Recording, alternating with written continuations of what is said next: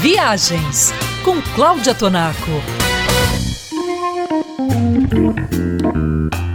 A indústria da aviação é responsável por 3,5% do aquecimento global desenfreado. Por isso, as companhias aéreas têm trabalhado arduamente para zerar a emissão de carbono. A meta é fazer isso acontecer em 2050. Pesquisas e experiências estão sendo feitas para desenvolver a produção de combustíveis sustentáveis para a aviação. Quase 500 mil voos já são operados usando um maior ou menor percentual desse tipo de combustível. E já existem companhias aéreas testando voos alimentados com 100% de combustível sustentável. Mas se até agora os resultados têm sido positivos, e mesmo com a produção de combustíveis sustentáveis crescendo 200%, há ainda muito chão pela frente antes dessa meta decolar. Cerca de 4 bilhões de pessoas se tornarão passageiros de um voo no próximo ano, e mais da metade dessas pessoas, 56%, estão preocupadas com a radical mudança do clima da Terra. Elas estão inclusive abertas a mudar o meio de transporte para fazer a sua parte na recuperação da saúde do planeta.